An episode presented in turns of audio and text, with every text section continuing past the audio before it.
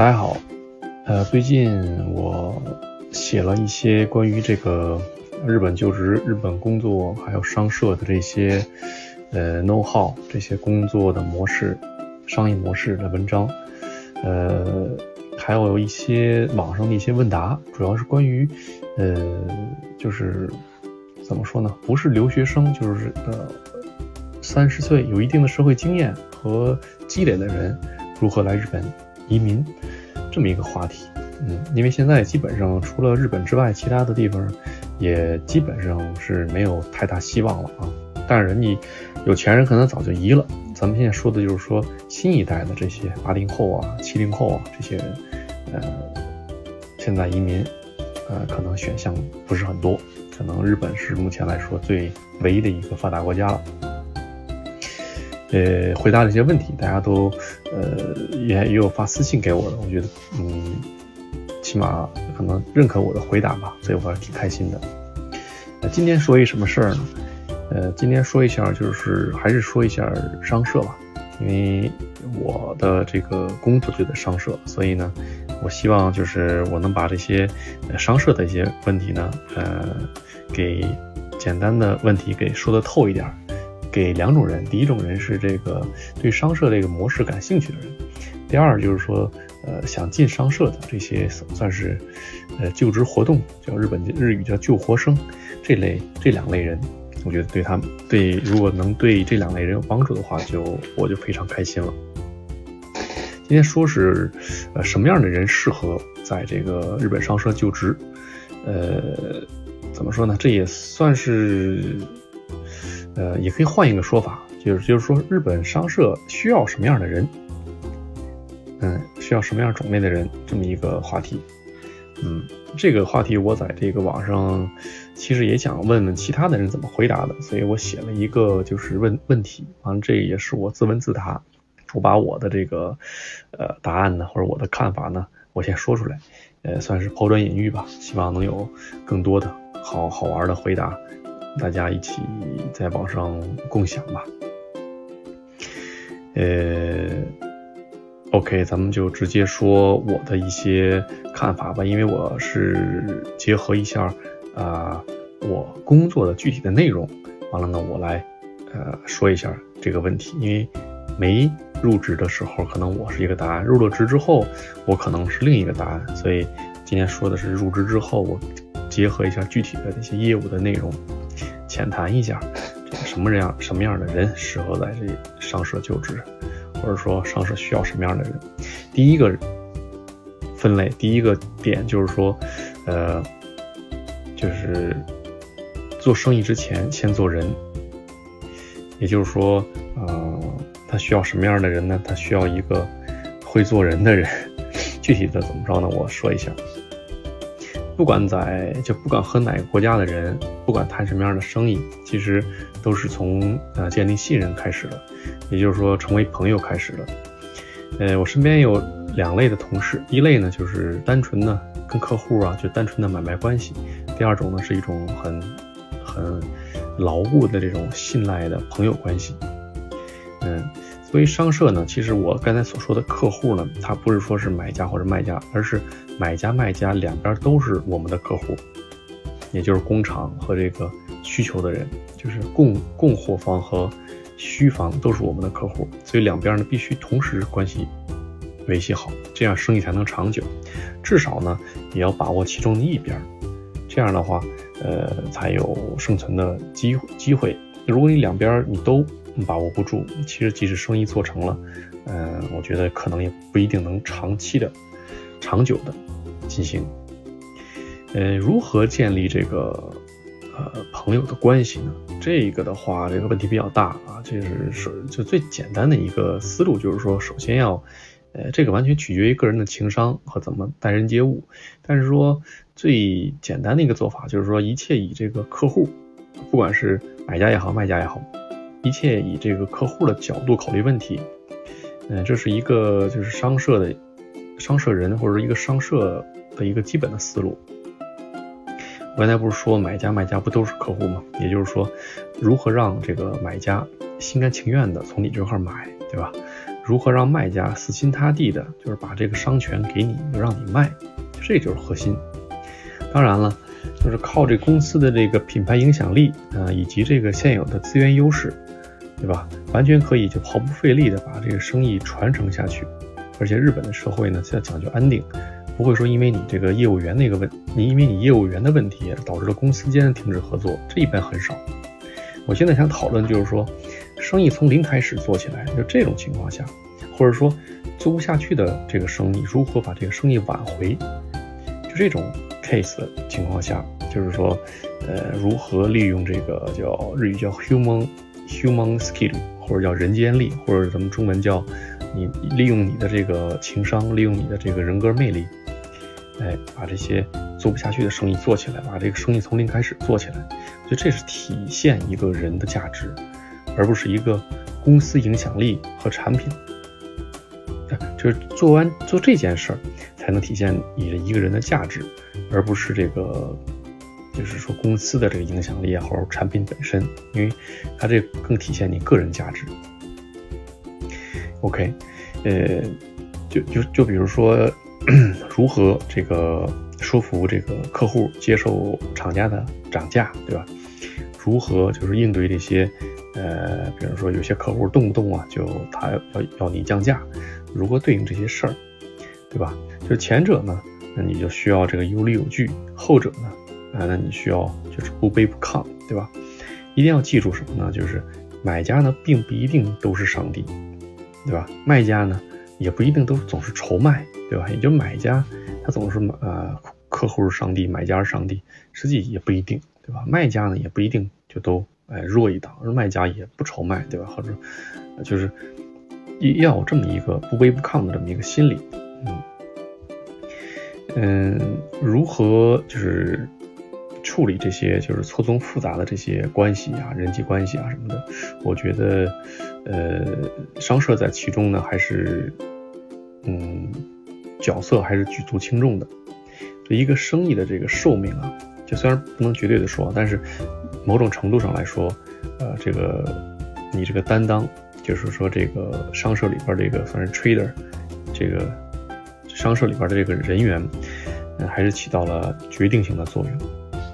呃，举个例子吧，就是说，比如说同样遭到这个外部环境，比如说激烈的价格战的时候呢，可能呃 A 担当这公司的这 A，可能呢就是说跟这个买卖双方呢其实关系都一般，但是呢买家压价的时候呢，A 呢其实他能做的只能就是说像传话筒一样，把这个嗯买卖双方的这个邮件啊传来传去，A 要降价，问问完了问不是这个买家卖家。买家要降价，完了问卖家，对吧？来回来回传这些话，其实最后能不能说服这个卖家，呃，降价，其实完全取决于卖方的这个决定。一切就是一旦这个交涉失败，这这生意就没了。是，但是如果另外一个担当，就是 B 吧，他呢做事就不一样，他是从这个买卖双方的角度考虑问题，而且呢，买卖双方呢都对这个这个人这个 B 啊有完全的信任。这 B 呢，首先 B 可以对这个买家给买家讲故事，对吧？完了，买家呢也会给他的客户讲故事。这样的话，虽然卖家呢没有降价，但是呢，其实这生意呢也可以继续下去，起码不会没。B 也可以就是说给卖家做功课、做工作，对吧？就是通过各种办法让这个卖让这个卖家呢，呃，就是说这个 B 呢。让这个卖家认识到这个市场目前的这么一个危机感，从而呢说服卖家降价，这样的话也能让这个生意继续持久。还有一种办法呢，就是说这个 B 索性他牺牲自己的利润，也就是说他中间这部分这个手续费佣金他自己可能呃牺牲一部分，或者全部牺牲，这样呢扶植买家和卖家，这样让这个生意呢能继续保持住。就是这样的话，他为了以后更长远的这么一个打算，比如说他可以控制整个的这个，他重视的可能是上下游供应链，他可能中间这供应链他不挣这个钱了，也有可能。所以 B 的操作非常灵活，三种的思路，它有三种思路，对吧？刚才我说的，就是说这个三种思路可能最后呢还是走不通，但最起码呢比这个 A 什么都不干这个就是传话这个人多了三个机会，对吧？那为什么 B？就是能做到这么多呢？是因为 B 呢，他得到了买卖双方的这个完全的信任。这信任呢，源自于交情，这交情源自于做人。这就是我刚才说的这个第一点，什么样的人适合在商社？就是就是说，一定要做生意之前先做人，还有待人接物嘛，这些东西。我这里不是说鼓吹这些什么啊陪笑陪喝这些什么套近乎搞关系，这个不是这个意思。我说的就是说尽可能的就如何发挥你的这个情商，这个 human skill，哎，来这个维系，来创造，来挽回这个生意，对吧？这种经验呢，其实是一个商社的人的一个核心的东西。比如说这以后 IT 时代到来了，你可能销售也不用销售了，可能都用 AI 了。用机器人了，对吧？其实呢，这些东西是机机器人和 AI，啊，人工智能啊，它取代不了的。这是一个商社的核心的一个能力，其实这就是你的一个核心能力，要完全用你的这个情商来维系关系，来创造关系，来挽回这个这个要失败的东西。嗯，这就是我刚才说的，就先做生意之前先做人。第二点就是。除了这个这个日语叫人间力啊，人間力之外呢，呃，第二一定要对新鲜事物这些东西，完全新的事物的学习能力要强，这是必备的一个东西。呃，其实不管跟哪国人做生意吧，就是你一定要有谈资，你的谈资决定了你能不能往下谈的一个关键。谈资包括就是产品的熟悉程度，对吧？你什么都懂。第二就是宏观的一些认识。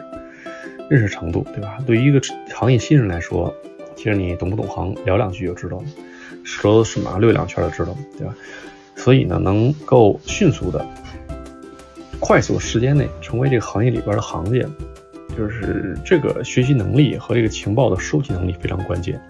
比如说啊，以我经验，就是说每次，比如说我们会谈之后，我都把这个笔记整理一下，有必要的时候把这个录音呐什么的都要整理出来。这样的话，每每次谈话跟上次谈话呢，做一个谈话的串联，把这个碎片的这些情报呢，全都整理化，就是收纳整理成一个汇总到一起。这个日语叫叫那个巴布鲁卡，巴布鲁就就把它一个收纳起来，集中起来，串联起来，就这个意思。呃，毫无疑问呢，就是商社的人，他不能像这个工厂的销售啊，或者说工厂的这些技术人员那么的懂技术，那么懂产品。而且商社人呢，手下呢，呃，处理很很多十几家工厂，甚至十几家买家、十几家卖家，上百种商品。他这个人呢，就这一个人负责，所以他不可能面面俱到的，什么什么都懂。所以呢，尽可能的在最快的这个时间段掌握最多的这个东西，这需要你一个非常强的学习的能力和领悟力，尤其是对一些这个新的生意。就是如何能在短时间内从一个门外汉变成一个行内人，对吧？这东西，呃，市场调查呀、产品知识啊什么的，这东西一定要尽快的快。这个你要是慢的话，你就一下在这个怎么说呢？谈的过程中呢，那你就人家可能也不愿意谈，因为你什么都不懂。对，谈判之中呢，你懂产品才有底气，你有情报你才会有价值，对吧？就好像就是说，比如你在卖家。面前，对吧？那你就要共享这个有价值的这个这个市场情报，对吧？你在买家面前呢，那你就可以分享这个产品里边的这些道道，对吧？呃，就比如说这个以这个中日之间的贸易为例啊，就是日本这个高端的这些素材为例啊，卖到中国的话，日本的工厂它不太了解这个瞬息万变的这个中国市场，中国的客户呢也不太了解日本这个研发的这些方向，所以长此以往呢，这个。呃，这个在卖家卖家中间呢，你就产生了一种完全的信任，这就是商社人的一种独特的价值。就是说，呃，没有人比我更懂市场，你跟工厂的人可以这样，这么这么用这种这种呃姿势。那你跟这个客户这块儿，那没有人比我更懂产品，类似这个意思吧？就是可能是，呃，没有人比我更懂这个日本的是是生意，就这个意思。嗯，这是第二点，就是说对于这个新鲜事物的学习能力快，一定要快，一定要强。第三点就是说，呃，一定要呃，就是能发现商机，脑子里一定有点子，要活，这就是我觉得上社必须的这么一个技能。呃，刚才说到就是迅速的掌握知识啊什么的，市场形态呢什么的，嗯，呃，其实很多生意都需要这个伯乐呀去去挖掘，需要一个慧眼去挖掘。其实最这也是就是说最难的一部分。但是呢，你当你这个进入一定规模的公司，比如说五大商社呀或者其他他们的子公司啊，你其实就会有这个不断的这个信息源到你大脑，到你的这个呃大脑里边，包括展会啊、邮件呐。聊天啊，这把你，反正就当你这个情报多到一一定程度的时候呢，你必然就会从量变到质变。哎，因为就虽然品类差的还比较远，但是很多行业都是相通的，你就可以很多很多案件之后，你会把它们串起来。比如你一天可以见很多很多工厂来给你推销他们的产品，你你一天也会接到各种各样的询盘，这样的话你东拼西凑，对吧？你就能。找出来它里边的这么一个，因为你的这个，你的盘，你的你的这个平台比较大，对吧？咱们大家都愿意找你。那举个例子吧，比如说，比如说有机金属这矿产，对吧？有色金属的这个矿产啊，哎，你就能联系到这个光刻胶用的这些金属气体，比如猫源呀什么的。再比如说这个石油开发冶炼，对吧？你能联系到这个。最下游的这个，呃，就中中游的这些，比如说做这高端镜头的这些树脂，这些东西其实你看起来完全没有关系，但是实际上它们有内在的这个这个这个呃用途关系，所以看似没有任何行业的，呃，没有任何关系的行业呢，其实通过你或者通过你公司的内部这个数据以及这个产业链的这个这些知识，一些这个生态链的这些整合，你呢就很有可能创造出了一个新的生意，新的商流。这种从无到有的这种生意啊，做这种创创造这个生意啊，其实特别有意思，因为这也是一个工作的乐趣吧。很多老的商社人呢，他们就很好这口，做生意非常上瘾，就是啊，我这边促成一个生意。其实，其实你每个生意拿出来，其实都可以创业做一个公司都可以了。但是，嗯，因为这有这个平台，你才有这个这些生意的嘛，对吧？所以一个人。在一个大的平台，完了建立自己的人脉和这个产品线，对吧？其实对这个商流来说是很有帮助的。平台给了你一个，就是一个结识优秀人才的这么一个舞台，那同时他也给你一个名片，让对方呢愿意和你坐下来喝茶呀，啊，听你讲故事啊，对吧？它是一个双赢的，就因为你有了这个平台，你才可以获得这获得这些人，对吧？所以第三点就是说，你有一个很灵的来发现这个就是商机的这么一个发现点子的，有这么一个呃这样的人，我觉得是比较适合在商社就职的。呃，第四点吧，就是简单说一下，就是说商社它还是一个，嗯，因为尤其是综合商社、五大商社，它是一个面向国际的，它最大的核心就是它的海外能力。就是国际间的桥梁，这么一个角色，这个是，呃，也算是中高级商社人的一个必备素质。就比如说，能站在这个美国人角度来考虑日本人的想法，站在澳大利亚人的这个立场来考虑中国人的思维，这种进进阶的这种技能，其实不是每个人都有这个能力的，这也是非常难的一部分。为什么？就是很多大的商社在海外建立那么多公司，一百多个国家建立一百多个公司，对吧？其实，或者说在总部招一些外国人，对吧？其实这就是他们最大的一个理由。你在日本越在日本生活越久，会越发现，就是文化差异是非常非常大的。呃，中国人觉得日本人是完全不好搞的，对吧？啊，日本人觉得中国人是很难搞。同样的，这都是这样的。所以这种误会或者说文化冲击呢，有时候会带来很多误会，对吧？把这些可以本来可以做的生意就给做没了，其实挺可惜的。嗯，所以这个最好的突破口呢，就是说像我们这种就是人在日本的外国人，或者说在外国驻在的日本人，对吧？这两种人呢，他具备这个天时地利人和，就是而且他能往往可以理解这不同不同文化带来的一种冲击。比如说从这个做生意上边啊，从这个谈判上边，你可以在中间做斡旋呐，对吧？最后促成这笔生意。嗯，但是也有一些就是人呢，其实在国外他其实并不太留意这些，或者并不太总结这些生意上思维上面的差异。所以他这个思维呢，其实也是比较单一的，所以也不能说一概而论，说每个在国外的人都具备了这个了解异文啊，呃，异国文化什么这个异国的这个商习惯、商业习惯的这个能力，也不能这么说，对吧？还是因人而异的。这个东西其实我我个人认为，其实这个是比较中高级的这么一个商社人他必备的这么一个素质，就是他。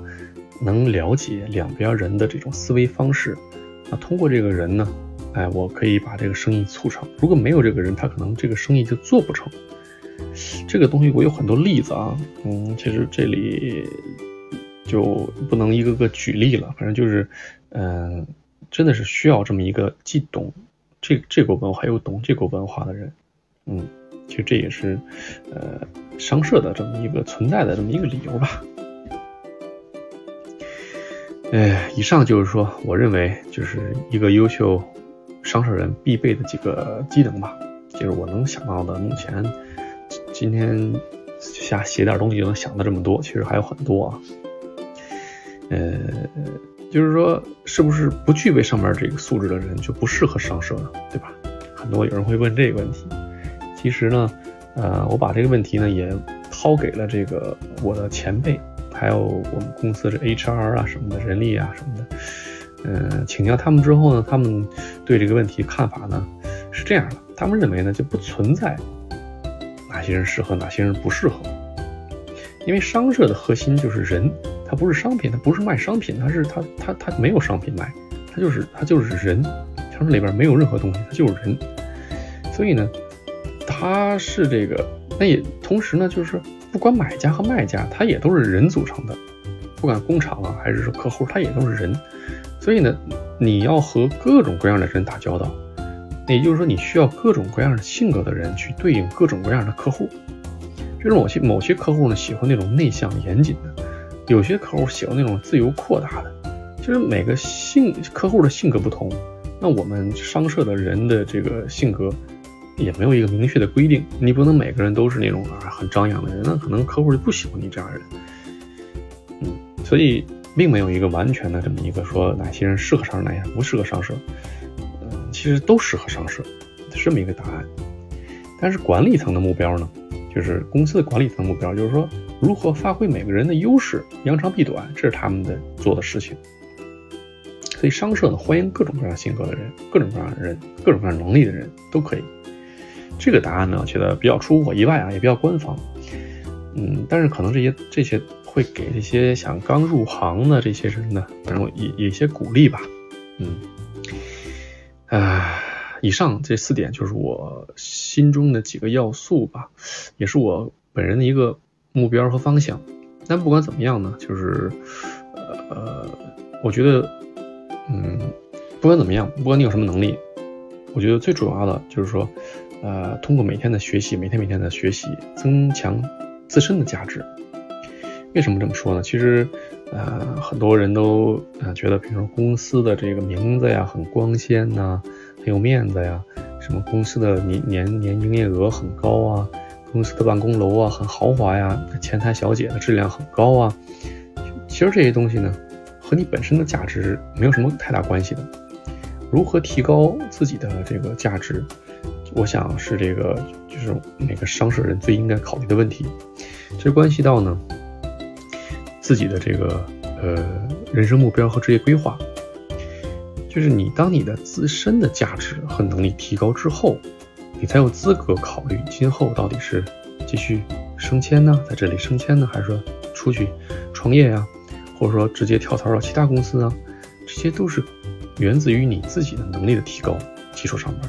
跟我刚才说的那些外表的东西其实没什么关系的，所以呢，呃，接下来我想有机会的话分享一下我怎么看这个创业，怎么看这个就职，以及呢，就是呃，商社的人呢在做生意的时候一般的一些一般的方法论，还有一些思维模式，嗯，我以后会做一些关于这个方面的一个呃探讨吧。